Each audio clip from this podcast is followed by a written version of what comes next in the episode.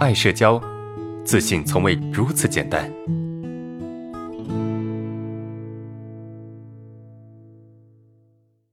老师好，我是爱社交的学员夏夜。我的心理困扰在我很小的时候就有了，当时是在读小学一年级，那会儿特别害怕老师，看到了就会躲，而且自己对学习成绩要求比较高，很努力，不贪玩，性格很内向。在其他学习成绩很好或者长得很漂亮的女生面前，就会很自卑，很害怕跟她们玩。上了初中的时候，我当时有非常强大的强迫型完美主义，这让我非常的痛苦。我经常在对抗这个情绪，脑袋里面跟有人在打架似的，而且当时还有余光恐惧和失眠等等。后来因为受不了这些症状，也没有精力学习了。到了初三，我就辍学了。除了在学校的情况，我在家里也很痛苦。我的父亲给我的感觉很严厉，他不是那种特别开朗的人，有的时候我会对他感到恐惧。而我妈在我出生后就患了精神分裂，我特别特别害怕她发病时的状况，所以在家里我都没有什么安全感，经常感到很孤单。我也去医院尝试做过治疗，吃了一些抗抑郁的药，但是那种药有很大的副作用，我适应不了。吃了一段时间就没有再吃了。偶然的一次，我听到了阿伦老师的课，我很兴奋。当时我的社交恐惧已经很严重了，听到课后我的症状有一点一点的消失，所以我觉得我是来对地方了。我目前的状况还上不了班。前几天我找了一份工作，上班的第一天我特别恐惧，什么都是陌生的，上班时间也不长，一整天下来我感觉到身心疲惫。而且有特别严重的视线恐惧，很害怕别人的眼神，这种状况特别消耗我的精力。上班那天的下午，我精力就不够了，跟别人聊天都非常的吃力，反应很迟钝，看到人就害怕，感觉完全受不了。我当时很害怕我会突然失控或者精神错乱。后来熬到下班，我感觉我的眼泪就控制不住了。我知道这个社交强度对我来说太大了。所以第二天我就没有上班。从之前到现在，我在家里已经歇了快有半年了，感觉现在想找工作的动力不大，在家里就是怎么开心怎么玩的状态。可是我还是很想改变我的现状，就是不知道从哪里下手，这就是我目前的困惑。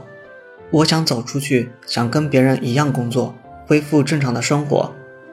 请问老师，我应该先从哪里下手呢？夏夜你好，我是爱社交的咨询师戴安。听完你说的，我能感觉你的不容易，童年的经历让你很难感受家的温暖。你有说到父亲是个严厉的人，或许是因为他的高要求和批评让你产生了恐惧，在你的心里，父亲他是权威的，你没有办法反抗他。你提到自己读一年级的时候特别害怕老师，你可以想象一下自己为什么会害怕老师？是因为老师伤害过你吗？有没有可能是因为你害怕老师代表的权威，而这种权威的感觉跟童年父亲给你的感觉很像？你对老师的恐惧实际上是源自你对父亲恐惧的延伸。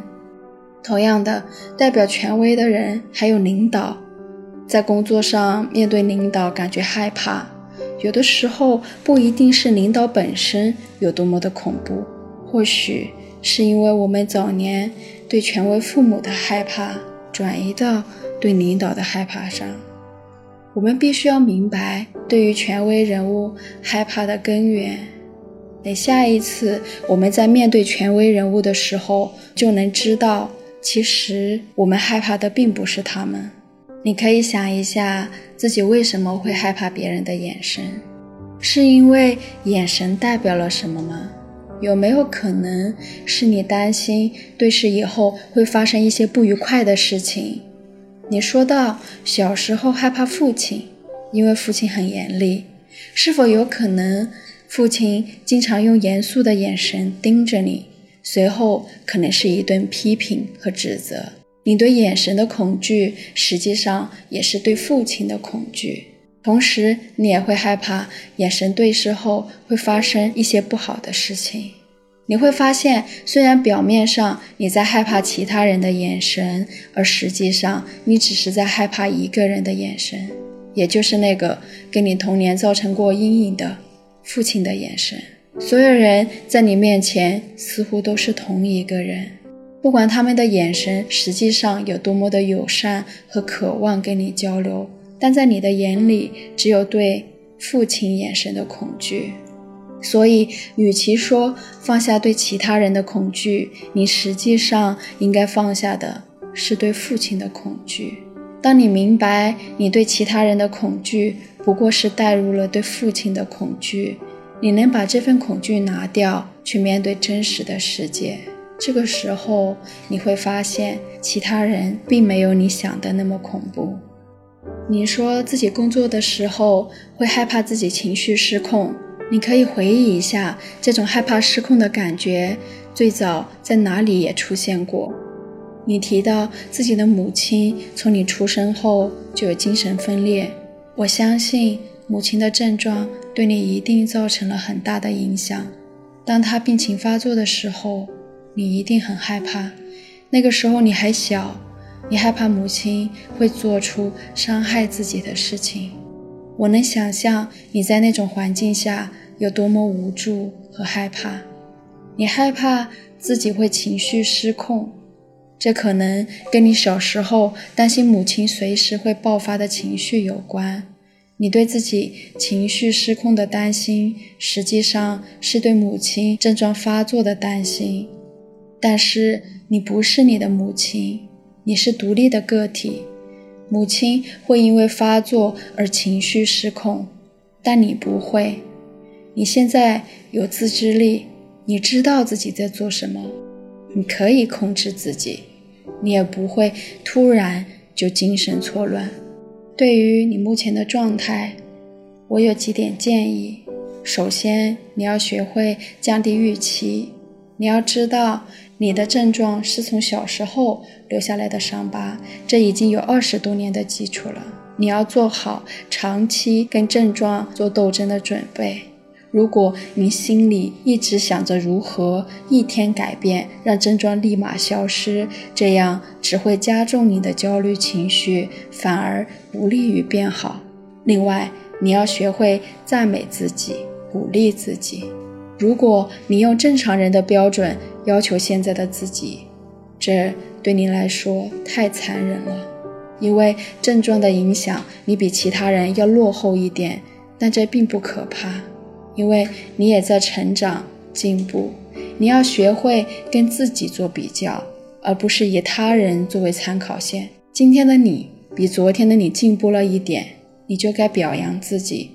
比如，你有提到自己坚持上了一天班，虽然这一天让你很难受，但至少你坚持到了下班。所以，你并不是不能上班。只是你还不能坚持上更久的班，这两者是有本质区别的，不是吗？然后就是不要给自己灌输“我做不到”的念头。从你的描述中，去上班的时候你就告诉自己肯定做不到，下班后你真的不行了，这样充分验证了你自己的假设。但其实你也知道。这样暗示自己对症状的缓解和投入正常生活是一点帮助都没有的。既然这样做没有帮助，何不换一种做法？比如告诉自己，这一次比上次多坚持一会儿就是胜利。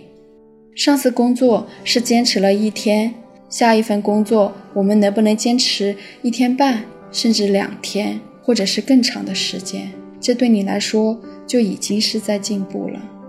今天我的回答就到这里，我是戴安，希望能够帮助到你。